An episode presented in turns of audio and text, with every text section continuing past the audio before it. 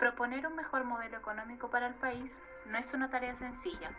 El actual modelo económico de Chile es un modelo ultra neoliberal, lo que significa que da prioridad a un sistema de precios, el libre emprendimiento, la libre empresa y un Estado fuerte e imparcial.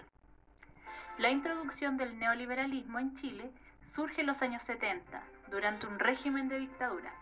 Los gobiernos democráticos hicieron muy poco para cambiar los parámetros del sistema económico-social.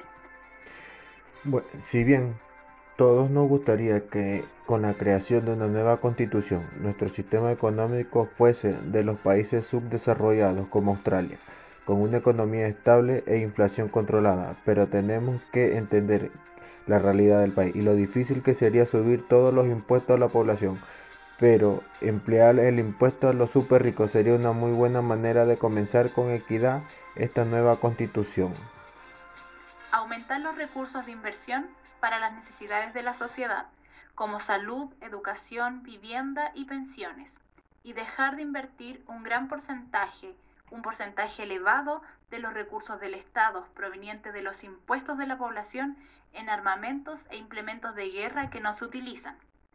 También es necesario crear un sistema de seguridad social que proteja el ingreso de las familias, como aumentar gradualmente la inversión pública en la promoción de la diversificación industrial hacia actividades cada vez más intensivas en capital humano y sobre todo en tecnología. También se debe aumentar la inversión en la protección del medio ambiente para reducir los efectos nocivos de la polución y conservar los recursos naturales.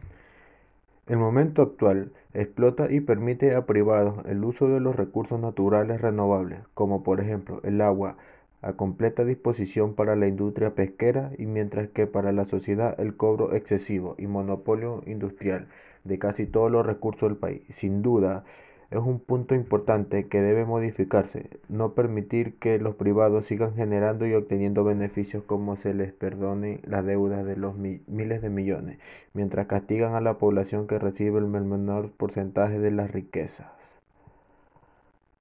Reducir significativamente la desigualdad y eliminar la pobreza extrema es una labor compleja, aunque si se considera el modelo escandinavo, modelo que comprende las políticas económicas y sociales, así como las prácticas culturales, como una alternativa adecuada para generar un horizonte de largo plazo hacia el cual el país debiera moverse, donde la equidad de la economía y los recursos se vean reflejados en la sociedad.